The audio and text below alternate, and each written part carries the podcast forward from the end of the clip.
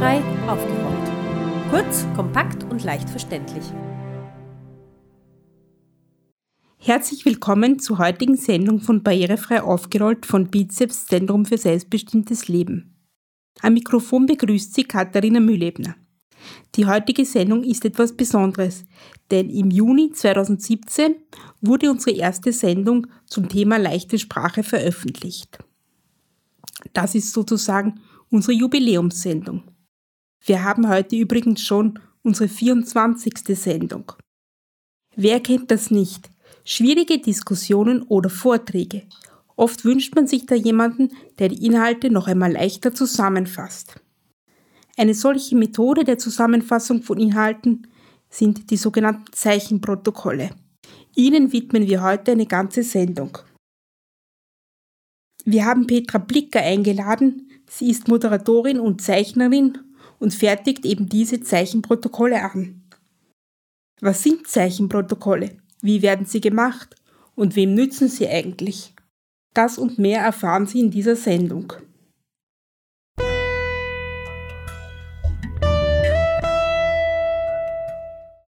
Frau Blicker, würden Sie sich bitte einmal vorstellen? Ja, schönen guten Tag. Herzlichen Dank für die Einladung.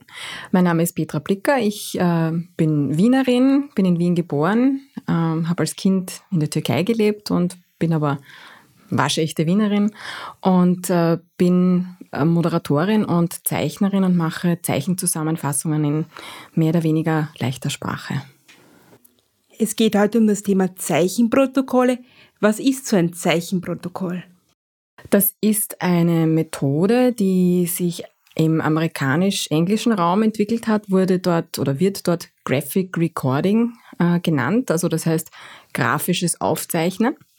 Und da geht es darum, dass man zum Beispiel bei einer größeren Veranstaltung äh, die Inhalte hört und dann in Comics, Cartoons äh, und kleinere Clipart sozusagen zeichnet, damit die Menschen nachher nachlesen oder nachschauen können, worum es gegangen ist. Können Sie uns erklären, wie so ein Zeichenprotokoll angefertigt sind? Wie arbeiten Sie? Also da gibt es sehr unterschiedliche Methoden. Die klassische Methode, die ich selber aber nicht so oft verwende, ist, dass man in einem großen Konferenzsaal eine ganz, ganz lange Leinwand oder Zeichenwand hat und im Laufe des Tages ähm, hört man eben zu, was gesagt wird und zeichnet dann so die Wand entlang, muss man sich vorstellen, wie so ein meterlanges Bild, äh, was da gesagt wurde. Das sind Maxeln und Symbole, gibt es ja unterschiedliche Varianten. Also das ist die klassische Methode. Ich selber arbeite sehr gerne auf Papier und zwar lege ich mir A4 oder A3 Papier auf einen Tisch und höre zu, was die Vortragenden sagen und mache dann so kleine Bilder, wie bei einem Comic, ja, wie bei so einem Mickey Maus Heft oder so, ähm, wo ich dann so Geschichte für Geschichte erfasse. Wenn ähm, das dann alles gezeichnet ist, mache ich davon Fotos, damit man es eben auch im Saal herzeigen kann, weil das Publikum kann ja natürlich nicht alles sehen, wenn das so klein gezeichnet ist. Und dann mache ich eben Fotos von den gezeichneten Bildern und die werden dann über die Projektionswand, über diesen Beamer ähm, hergezeigt, damit das Publikum mitschauen kann. Sie sagten, es gibt verschiedene Methoden. Können Sie ein bisschen näher darauf eingehen? Ja, also wie gesagt, die eine ist die, diese klassische Methode mit der großen langen Wand.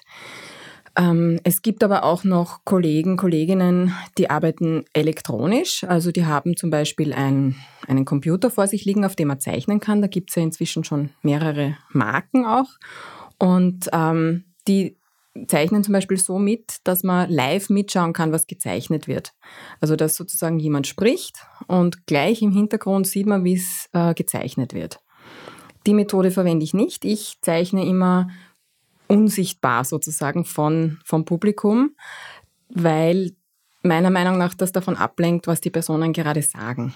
Also dann sind die Zuhörer, Zuschauer zu sehr abgelenkt und schauen auf die Zeichnung und deswegen zeichne ich sozusagen immer nebenbei mit und das kann eben sein auf einem elektronischen Gerät, ja, auf einem äh, Computer, wo man zeichnen kann, oder eben, wie ich vorher schon erzählt habe, auf Papier mit äh, Stiften, also mit so Flipchart-Stiften oder Zeichenstiften.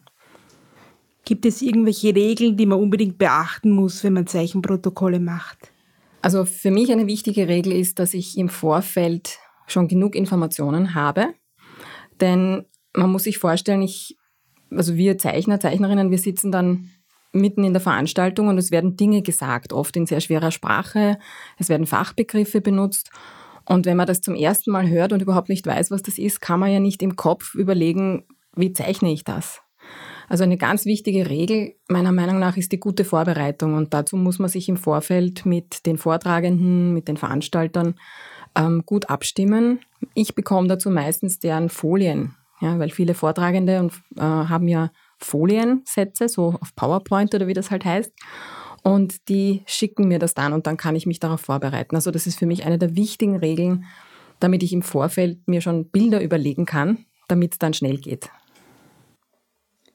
Gibt es so etwas wie eine Vorläufermethode oder einen, einen Entwickler dieser Zeichenprotokolle? Also ich kann keinen Namen nennen. Dazu muss ich ehrlich gestehen, habe ich auch noch nicht recherchiert. Das ist sehr interessant, dem vielleicht mal nachzugehen. Ich weiß nur, dass es als Konferenz, Zusammenfassungsmethode vor allem in Amerika ähm, ursprünglich benutzt wurde. Also es kommt wirklich aus dem sogenannten angloamerikanischen Raum, also England, Amerika. Und von, von der Szene her, also wir verwenden es ja jetzt vor allem, um Menschen mit Lernschwierigkeiten bei Konferenzen eine Möglichkeit zu geben, Dinge zu verstehen. Aber die Ursprungsidee oder die Ursprungswelt war eigentlich die kreative Welt. Also ähm, Firmen wie Handyhersteller, ohne Namen zu nennen, äh, haben bei ihren Konferenzen oft schon Menschen dabei gehabt, die einfach schnell mitzeichnen, um die Kreativität zu fördern und um eine andere Art der Kommunikation sicherzustellen. Also es kommt sicher aus dem Kreativbereich, aus, dem Verb, aus der Werbebranche und eben aus der Elektronikindustrie, die halt sehr innovativ gearbeitet hat. Aber namentlich wüsste ich jetzt nicht, ob es da einen Schöpfer oder eine Schöpferin gibt. Sie haben vorhin schon erwähnt, es nützt Menschen mit Lernschwierigkeiten. Wem nützt es noch, diese Methode der Zeichenprotokolle? Meiner Meinung nach nützt es allen vor allem all jenen, die bei so einer Konferenz, also ich spreche jetzt immer von ganztägigen Konferenzen, es gibt natürlich auch kürzere Veranstaltungen, wo man das verwendet. Aber es nützt eigentlich allen, die dabei waren, weil sich halt eine Person oder manchmal ist man ja auch zu zweit ähm, voll konzentriert und zuhört und dann nochmal eine Zusammenfassung macht. Und denkt man nur drüber nach, wenn man selber in einer Veranstaltung sitzt, man, manchmal schweift man geistig ab oder man schaut kurz aufs Handy und dann hat man vielleicht genau die eine Botschaft nicht gehört und kann es dann nachher in einer leichten Zusammenfassung noch einmal präsentiert bekommen. Und ich kriege auch oft die Rückmeldung, also Menschen mit und ohne Lernschwierigkeiten, die dann zu mir kommen und sagen, Ma, super, danke, nach der Zusammenfassung war mir dann eigentlich erst klar, was, was so die Hauptbotschaft war der Vortragenden. Also ich glaube, dass es allen Menschen nützt. Es nützt vor allem auch dort, wo äh, nicht alle die gleiche Sprache sprechen. Ich nehme das Beispiel einer internationalen Konferenz, auf der Englisch gesprochen wird und wo nicht alle, die dort sind, wirklich gut Englisch können. Und dann gibt es halt eine Zusammenfassung in einfachem Englisch, damit die, die nicht so gut Englisch können, sagen, ah, okay, ich glaube, jetzt habe ich es auch verstanden. Sie sagten, es kommt bei Konferenzen zum Einsatz, aber es gibt auch andere Einsatzgebiete. Welche sind das? Also ich persönlich verwende es ganz viel in der Arbeit mit äh, Interessenvertretern und Selbstvertretern in Behinderteneinrichtungen, also in Einrichtungen der Behindertenhilfe, um das richtige Wort zu verwenden. Ähm, das sind Personen, die gerade erst lernen, was es heißt, öffentlich ihre Meinung zu sagen oder eine Ausbildung machen zu, wie stelle ich mich vor, wenn ich eine Interessenvertreterin bin. Und dort benütze ich es, um die Informationen, die wir in dem Seminar zum Beispiel vermitteln möchten, äh, so aufzubereiten, dass sie verstanden werden können, auch wenn die Person vielleicht nicht so gut lesen kann. Es gibt ja doch einige Personen, die ja lesen können, aber vielleicht nicht sinnerfassend lesen oder sich halt mit Bildern leichter tun. Also ich verwende es viel für meine Schulungen, die ich abhalte. Ähm, ganz konkret eben behinderte Menschen in, in geschützten Einrichtungen. Das ist ein nicht sehr schönes Wort, ich weiß. Ähm, aber eigentlich auch in Seminaren, wo die angeblich, wie, wie heißt so schön, die chronischen Normalen dabei sind, die freuen sich oft auch über solche Zusammenfassungen in Bildern. Sie haben vorher das Wort Interessensvertreter erwähnt. Das kennen vielleicht nicht alle außerhalb der Community. Würden Sie uns erklären, was ist ein Interessensvertreter? Ja, also Interessenvertreterinnen und Interessensvertreter sind Personen, die zum Beispiel in einer WG, in einer Wohngemeinschaft für Menschen mit Behinderungen, von den Mitbewohnerinnen und Mitbewohnern gewählt wurde, um äh, die Interessen der Bewohnerinnen und Bewohner zu vertreten. Und da gibt es ja jetzt durch die UN-Konvention über die Rechte von Menschen mit Behinderungen ganz starke Bestrebungen in ganz Österreich, in allen Einrichtungen, dass es solche Interessenvertretungen oder manchmal werden sie Wohnräte genannt, ähm, gewählt werden müssen. Und das ist in den letzten Jahren, Entschuldigung, das ist in den letzten Jahren passiert. Und das ist natürlich eine Rolle, in die man erst hineinwachsen muss. Und da gibt es eben Seminare für die Menschen. Sie werden unterstützt, sich zur Wahl zu stellen, mit der Wahl umzugehen, also damit klarzukommen, dass man jetzt gewählt ist, äh, zu lernen, was es heißt. Aha, ich bin jetzt Interessenvertreter, für wen spreche ich? Also das ist eine breite Aufgabe, die man aber auch als, als Mensch, der mal gewählt worden ist, erst lernen muss. Wenn Sie jetzt ein Zeichenprotokoll machen, wie genau gehen Sie davor? Wie kann man sich das vorstellen? Also wenn ich äh, bei einer Konferenz bin zum Beispiel, also ich nehme jetzt ähm, einen Kongress, äh, dann habe ich im Vorfeld ja schon die Unterlagen gehabt, also habe alles bekommen, was an dem Tag gesagt wird, habe dann für mich auf einem Schmierzettel schon Skizzen vorbereitet, also zum Beispiel für das Thema Unterstützung. Ja, also es, ich weiß, es kommt das Wort vielleicht persönliche Assistenz oder es kommt das Wort Unterstützerin. Dafür habe ich mir dann schon was vorgezeichnet. Und dann äh, habe ich diese Skizzen bei mir, habe mein ganzes Material liegen, habe meinen Fotoapparat bereit und meinen Computer. Und wenn es dann losgeht, muss ich komplett zuhören können. Also wenn mich da jemand stört, werde ich ganz böse. Da habe ich auch schon Leute böse weggeschickt und gesagt, lassen Sie mich in Ruhe, ich muss hier arbeiten. Weil ich da ganz konzentriert zuhören muss. Also am liebsten ist es mir, wenn ich Kopfhörer aufsetzen kann, damit ich das, was gesagt wird, wirklich gut höre und dann geht es meistens recht schnell. Also ich höre dann die gesprochenen Worte, ich weiß ja schon in etwa, was kommen wird und zeichne dann die Symbole, die ich mir vorbereitet habe, kombiniert mit ein paar Zitaten. Also es sind ja nicht nur Bilder, es sind ja schon auch Worte manchmal dabei.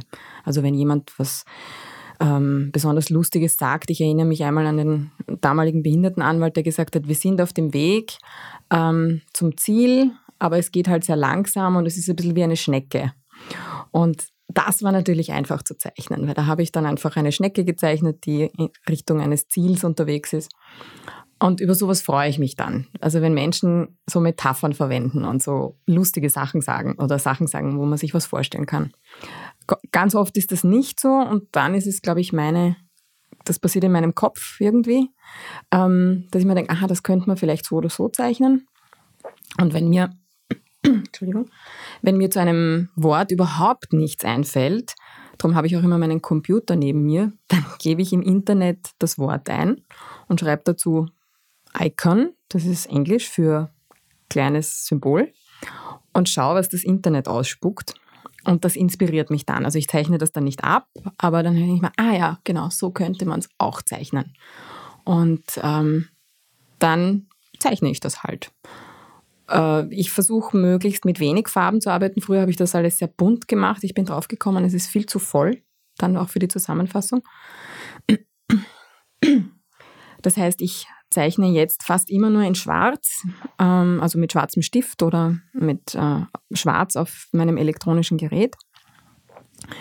Wenn ich dann noch Zeit habe, mache ich Farbakzente. Also wenn etwas sehr bedeutsam ist, dann untermale ich das mit roter Farbe zum Beispiel. Oder wenn man die Menschen, die sind ja wirklich nur Strichmaxerl, wenn man die irgendwie unterscheiden muss, dann gebe ich denen vielleicht eine Farbe, damit man sagt, okay, zum Beispiel Türkis ist für mich fast immer die persönliche Assistenz oder die Unterstützung, die kriegt immer die Farbe Türkis, weil es für mich auch leichter ist, dass ich mir merke, wen ich da gemeint habe. Also ich versuche da auch schon Bilder zu entwickeln, ähm, die ich mir merken kann und die sich vielleicht durchsetzen, auch als quasi als Vokabel.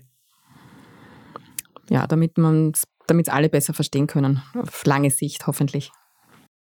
Was würden Sie als Expertin sagen, was sind so die äh, Kennzeichen eines guten Zeichenprotokolls? Ja, das ist eine gute Frage. Ich habe halt persönlich sehr hohe Ansprüche. Ich tausche mich ja zum Glück auch mit einer Kollegin aus, die äh, in Linz tätig ist als Zusammenfasserin, also die auch wirklich genau das macht, was ich mache. Und wir haben einmal so ein, ein, eine Besprechung gehabt, wo wir uns genau diese Frage gestellt haben, was, ist, was sind die Qualitätskriterien? Und für mich ist es eigentlich immer der Blickkontakt mit Menschen im Publikum, von denen ich weiß, ähm, dass es für sie wichtig ist, dass ich es zusammenfasse.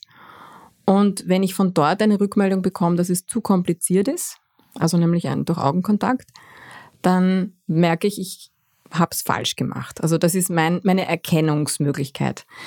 Ähm, ich glaube, wichtige Kriterien sind, dass man es sehr einfach hält, also nicht komplizierte Bilder zeichnet. Es muss nicht schön sein. Also Schönheit, von, von, schönen Bildern bin ich lang weg. Also wie gesagt, ich wollte ja immer Zeichnerin werden oder Malerin.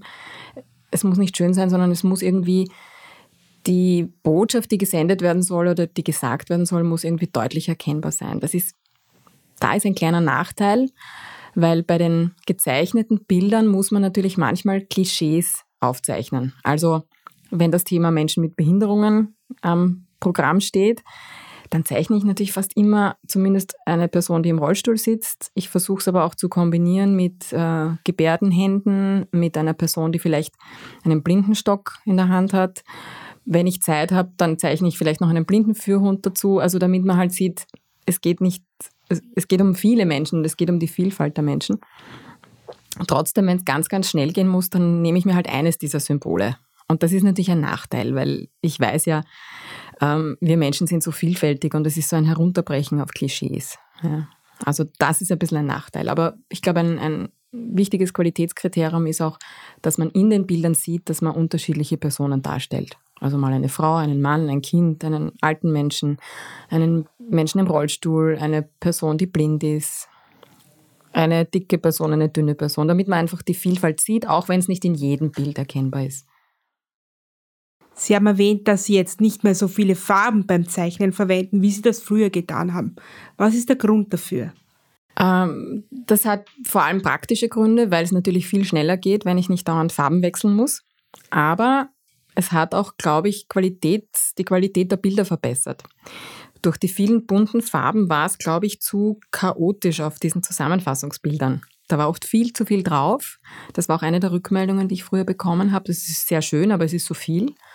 Und dadurch, dass ich jetzt die Farben reduziert habe und die wirklich nur mehr akzentuiert, also nur mehr für bestimmte Dinge verwende, sind die Bilder klarer geworden, glaube ich. Also na, ich bin mir sogar sicher, dass es so ist. Ich habe es nur noch nicht überprüft mit der Zielgruppe. Da möchte ich jetzt bald einmal ein, ein Treffen machen und das auch mit äh, Menschen mit Lernschwierigkeiten abstimmen. Sie haben oft Menschen mit Lernschwierigkeiten erwähnt. Für die ist das gut. Man kennt ja von Menschen mit Lernschwierigkeiten die leichte Sprache. Was haben Zeichenprotokolle mit leichter Sprache zu tun?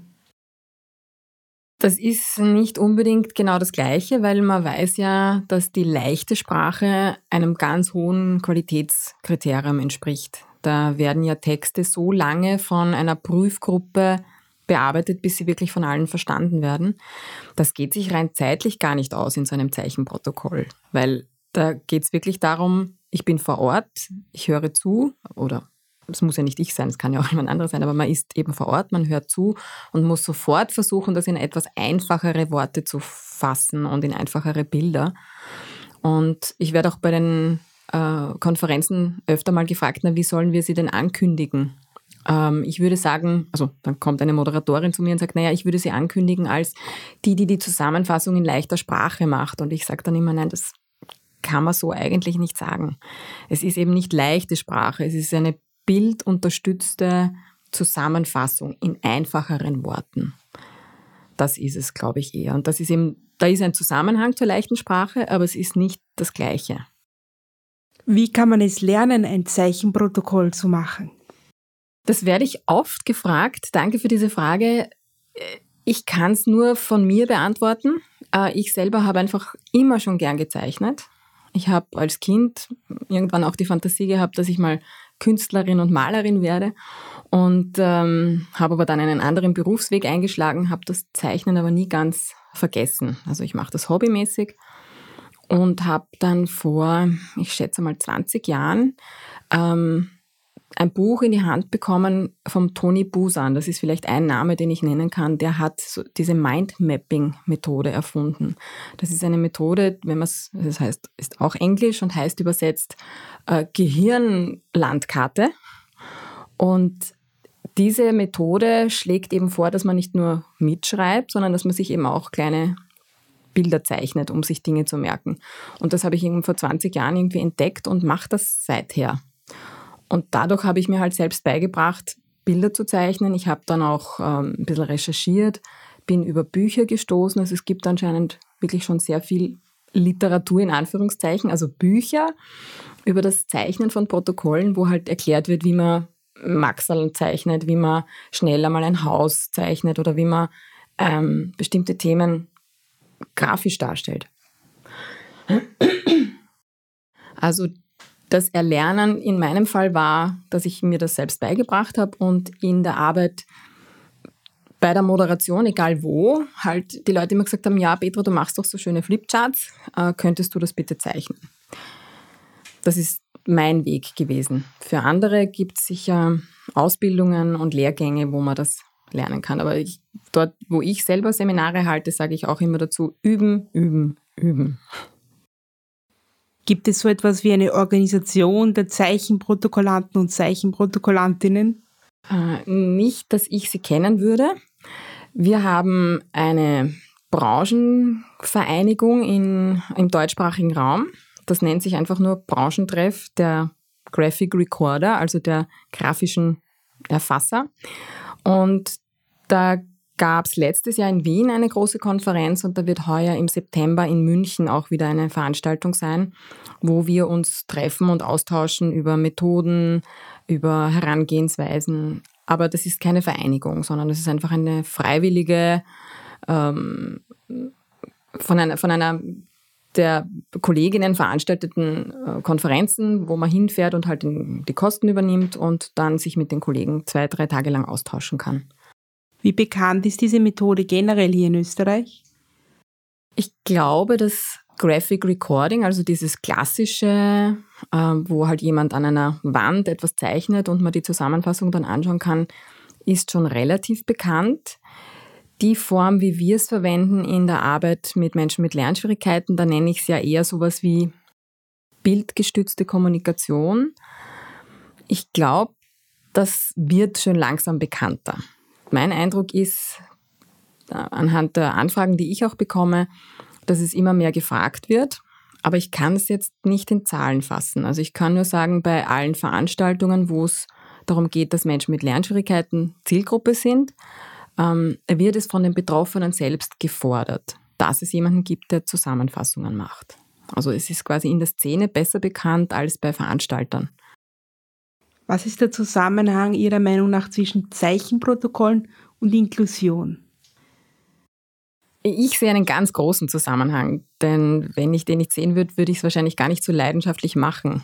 Ähm, ich glaube, es ist ein Weg, Sprache so herunterzubrechen, dass alle eine Chance haben, dabei zu sein und teilhaben zu können.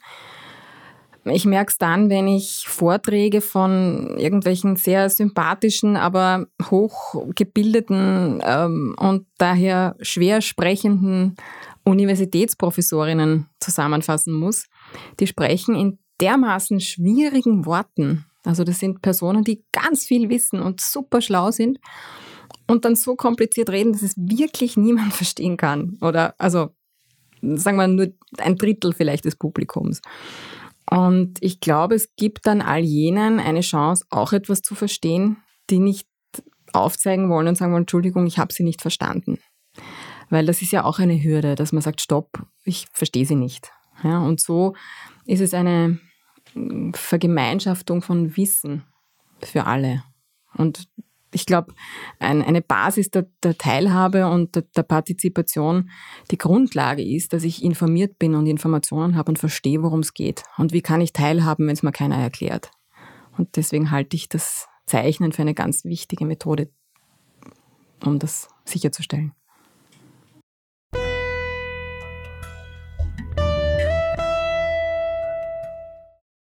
Das war unser Ausflug in die Welt der Zeichenprotokolle.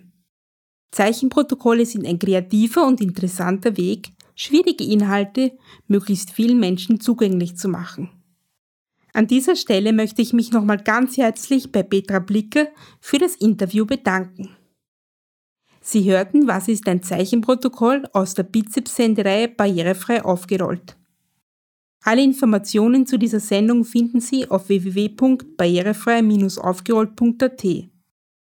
Sie hörten diese Sendung auf Radio Rausch 94.0.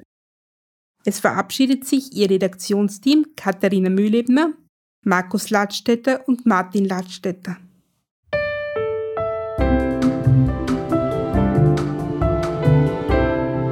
Barrierefrei aufgerollt. Kurz, kompakt und leicht verständlich.